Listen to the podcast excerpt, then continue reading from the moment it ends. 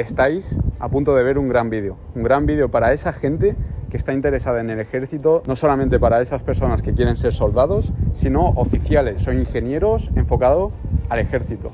Entonces, hemos entrevistado a dos personas clave.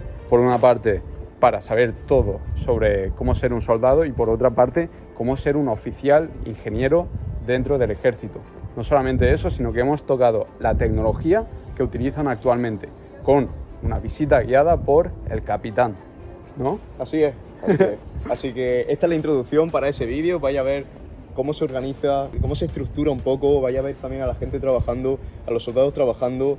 Entonces, bueno, es un vídeo de tecnología, un vídeo en el que podéis aprender en cómo se entra al ejército, cómo se puede entrar, qué formas hay, porque hay muchas formas y vamos a hablar con tres o cuatro personas, la verdad que bastante interesante. ¿Eres estudiante y quieres llegar a ser un gran teniente como el invitado que tenemos hoy en día? Tenemos a Rafa aquí presente en un podcast bastante especial, nada de lo común. Entonces, Rafa, cuéntanos un poco quién eres y un poco tu experiencia. Muy bien, yo, bueno, a mí se me, en el ejército me suelen conocer como Teniente Valdivielso. es el empleo que he adquirido después de estar cinco años en la Academia de Oficiales, la Academia General Militar de Zaragoza. Y ahora estoy actualmente destinado en el Regimiento de Transmisiones 21. De acuerdo. ¿Tu, tu paso a paso cómo fue? ¿Empezaste, ya tenías la idea clara en ese periodo de, de, la ESO, bachiller? ¿Cuándo empezó este gusto por el ejército? ¿O cuándo lo tuviste claro? Bueno, realmente no lo tuve claro hasta los últimos momentos, ¿no? cuando ya me tocaba decidir hacia dónde iba a dirigir mi futuro y bueno, eh, también por una cuestión, yo no tengo familia militar, pero sí que mi, mi, padre en este caso tenía conocidos que sus hijos habían entrado a la academia, me contaron cómo, qué es lo que se hacía, cómo iba y bueno, como hablaba mucho de estudiar, deporte, tal, digo, bueno, esto creo, creo que son cosas que puedo hacer y que en un futuro trabajar de lo que se supone que hacemos nosotros, que hacemos, eh, pues estaba bien, me gustaba la idea y me, me, metí, decidí meterme a la Academia de Oficiales. Qué bueno. ¿Y cómo, cómo fue exactamente ese momento de, de decirle a tus padres, voy a ser militar? Bueno, realmente hay una transición en la que primero te lo planteas, le dices a mi padre, esto podría estar bien, tal. bueno, se podría mirar, empiezas a meterte en la página web, a ver qué, qué, es, qué hay que hacer para, para inscribirse, ¿no? Eh, para, para, poder entrar, qué pruebas hacen falta, qué conocimientos. Y poco a poco se va gestando ya. De acuerdo, ligado con eso, ¿cómo, cómo fue? ¿Qué viste que, que tenías que hacer para entrar a, a los estudios que has re realizado actualmente? Bueno, eh, yo lo que tenía claro es que por lo menos con 16 años, lo que quería era estudiar una ingeniería o una arquitectura, mm. pero algo relacionado con temáticas o física o algo así. Y justamente lo que, eh, lo que pedían, sobre todo a la hora del ingreso a la Academia General Militar, a la Academia de Oficiales, era eso, tener conocimientos en, en matemáticas y física. Se necesitaba mm. la, la, nota de la selectividad para entrar, porque yo entré de acceso directo. Se puede entrar por otras vías, claro. pero en mi caso fue por acceso directo, directamente de la calle, pasas a la Academia de Oficiales con la nota de selectividad. De acuerdo. Y como se requería, eh, sobre todo matemáticas, física, a mí eso se me daba bien y tal, digo, bueno, mm. vamos, vamos a intentar. De acuerdo, de, de, normal las notas de corte para entrar a, a la escuela de oficiales, da igual la que sea, me parece que está ordenada primero la de aire, que está muy alta, yo me acuerdo que la miré y estaba muy alta, estaba en un 13 y algo, luego la de mar me parece que es la segunda y luego la tercera la de tierra pero las tres son bastante, bastante altas. Sí, es verdad que normalmente el aire suele tener la nota de corte más alta. Eh, eso depende también de, del año. En mi caso, tierra fue segunda, mm. sí, aire fue primera y armada tercera. De acuerdo. Incluso creo que delante quedó Guardia Civil, que también entramos en el mismo, por así decir, mm. cupo. O sea, todo entra tú cuando te, te inscribes, cuando te presentas para, para, ser oficial, puedes elegir cualquiera de los tres cuerpos del ejército de tierra mm. y además, bueno, de, de las Fuerzas Armadas, quería decir. Sí. El ejército de tierra, la Armada, el ejército del aire, infantería de marina y luego cuerpo de la Guardia Civil. De acuerdo. Y una vez que tomas la decisión y entras en esa escuela de oficiales, ¿cómo es la experiencia? ¿A dónde tienes que ir? Eh, ¿Cómo son los primeros días? ¿Cómo pues, fue? los primeros días, una vez ya te inscribes, eh, ¿dices una vez entras a la academia o las, las, las pruebas que hay que hacer antes? Eh, bueno, vamos a hablar un poco de las pruebas. ¿Qué pruebas hiciste? ¿Físicas? Eh... Bueno, básicamente todas las que son pruebas de conocimientos, excepto inglés, son la selectividad. Mm. Luego aparte está la prueba de inglés y luego las pruebas físicas, aparte, de un test psicológico que tienes que pasar también, para eso en teoría no hay Sí. que prepararse. Yo Y- creo que muchos de aquí no, no lo pasarían. no creo, no creo. y, y sí, las pruebas físicas a lo mejor es lo que tiene un poquito, lo que tiene un poco más de complicación si no te preparas, pero bueno, son sobre todo de agilidad. Mm. Y ya, una vez entras a la academia, eh, eh, pues un ajetreo ¿Sí? sí, grande. Porque claro, eh, los primeros, las primeras semanas son de adaptación. Mm. Y son las semanas en las que te decides quedar porque lo tienes claro Sí. o, te, o te vas. ¿no? Claro, Entonces ahí te mete mucha caña. Parece un poco de película. sí. ¿Cómo, Que- era, Bueno, cómo era tu día al ser eh, un chico con 20, 21 años que entra a estudiar en el ejército? ¿Cómo era tu día a día? ¿Cómo era esa rutina? Sí, yo entré con 18 años. Eh, na- eh, 6 días tenía de, de haber cumplido los 18 años.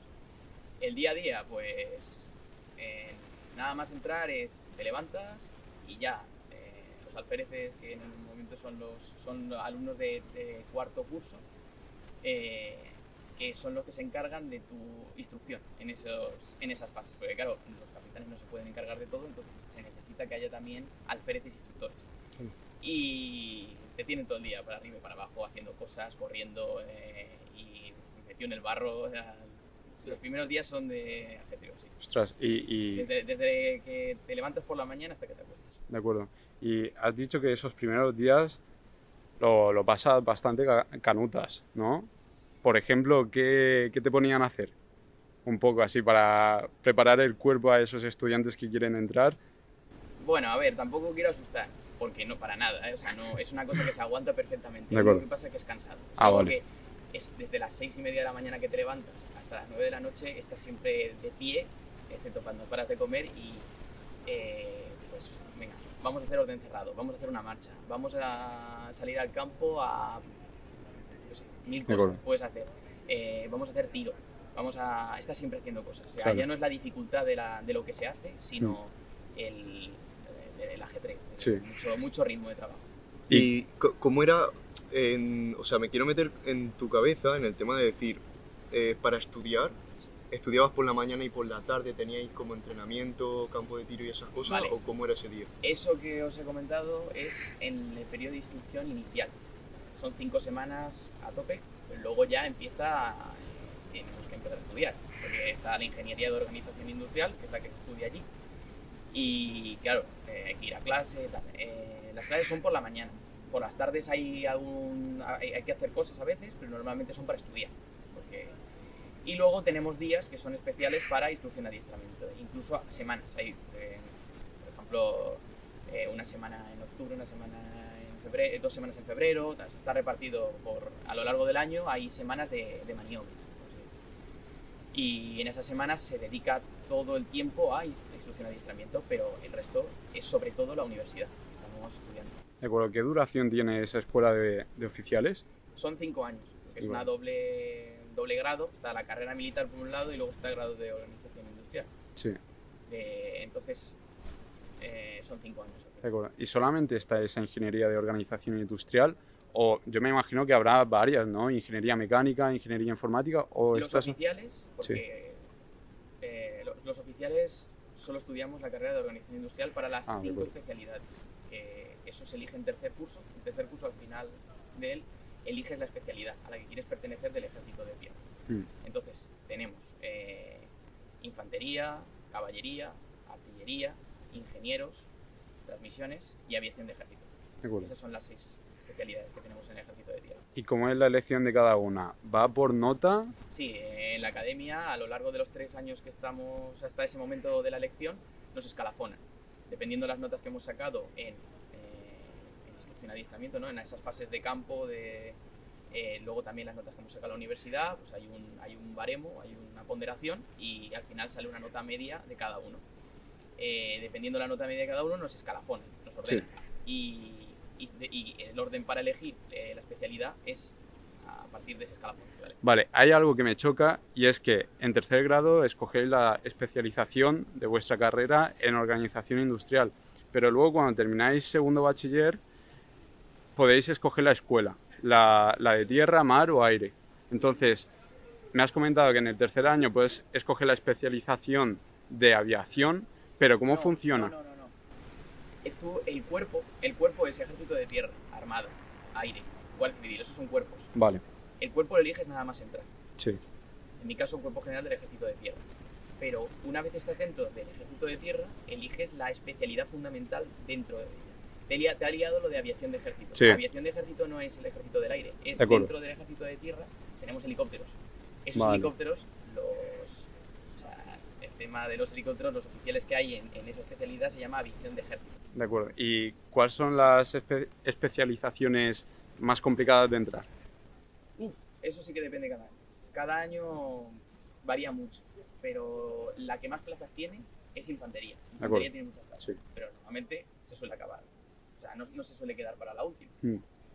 Eh, luego está caballería, eh, ingenieros. Ingenieros es, por así decir, lo más parecido a un... Está a medio camino entre un ingeniero de camino, arquitecto, sin llegar a- al nivel de especialización de esa ingeniería, pero bueno, toca ese palo.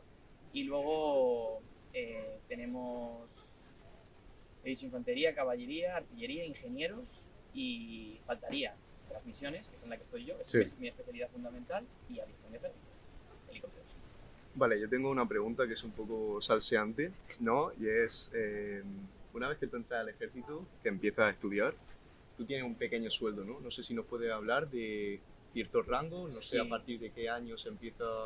Eh, nada más entrar eh, como cadete de primer y segundo curso, o sea, los dos primeros años, creo que se cobra unos 300 y poco, 300 y poco euros todos los meses. Eh, y luego ya de alférez, que es a partir del tercer curso, en tercer curso ya eres. Eh, pues ahí a partir de ahí se cobran 500 euros. De acuerdo. Eso durante la escuela de oficiales. Eso durante la academia, sí. De acuerdo. Y todo lo que es vivienda y comida, Eh, sí, está cubierto. Vale. Eh, la- la- la- el alojamiento es allí en la academia porque es régimen de internado, excepto gente que entra con más edad porque viene por otras vías. Yo vengo de acceso directo, pero hay promoción interna. Gente que viene de soldados o de suboficiales, tropas o suboficiales que quieren promocionar oficial, entonces se meten en la academia, pero imagínate que tienen hijos o Sí. tienen pareja, pues ellos piden vivir fuera con ellos. Ah, vale, pero vale. lo normal es que se viva interno en la academia.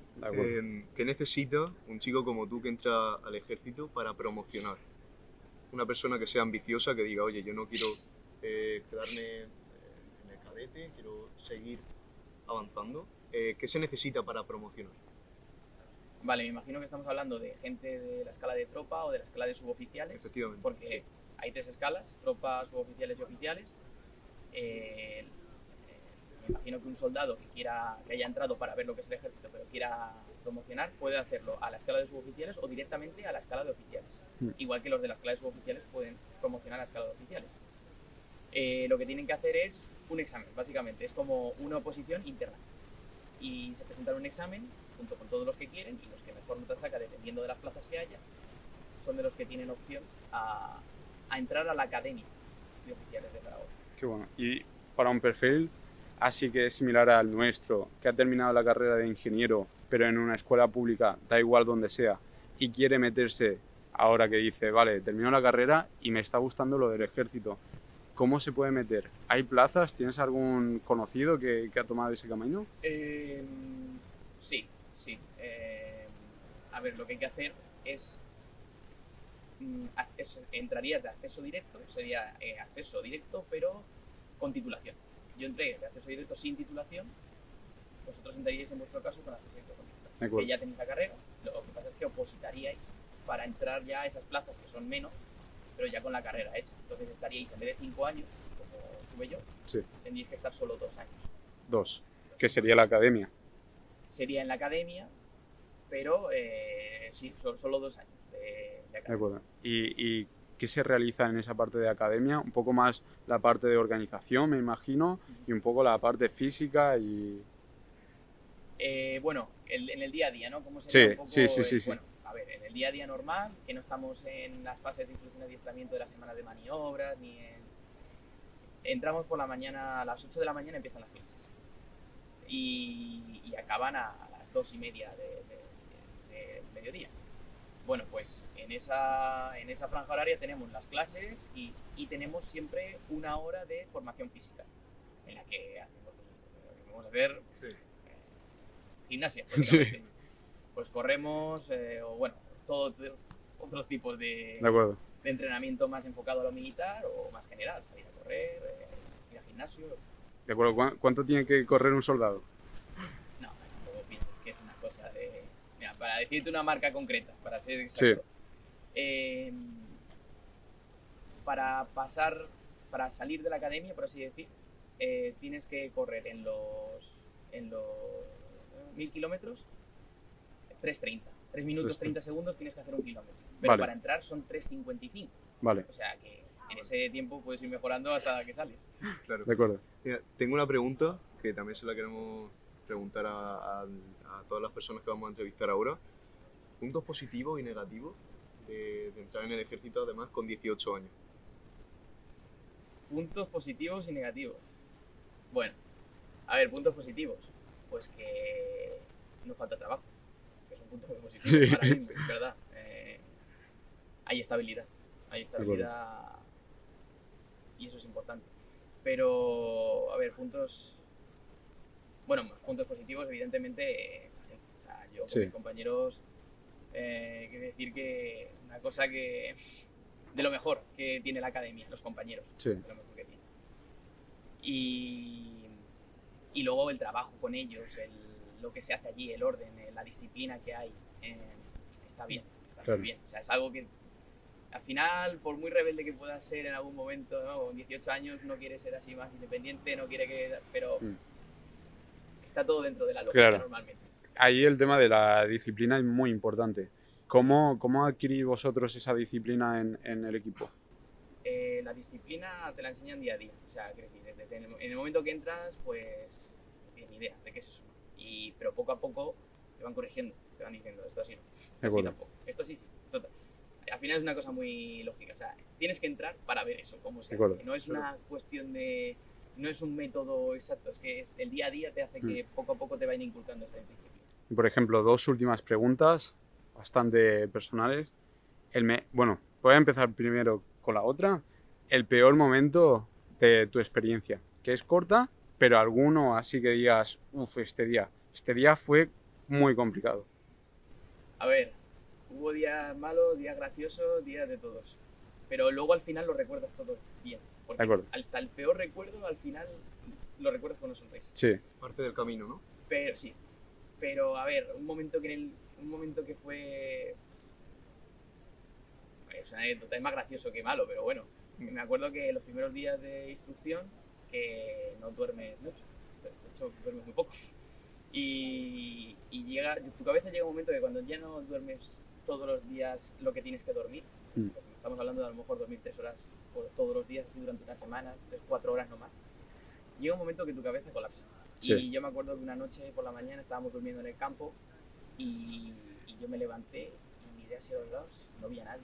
Hostia, se han ido, me han dejado aquí. Yo ya estaba asustado, digo, ¿qué ha pasado? Tal. Salí corriendo al camino, tal, y cuando me di vuelta, no sé, como que algo hizo mi cabeza clic. Y cuando me di la vuelta, todo, todo el mundo ahí durmiendo tranquilamente. O sea, sea, eso fue una ida de olla bastante grande.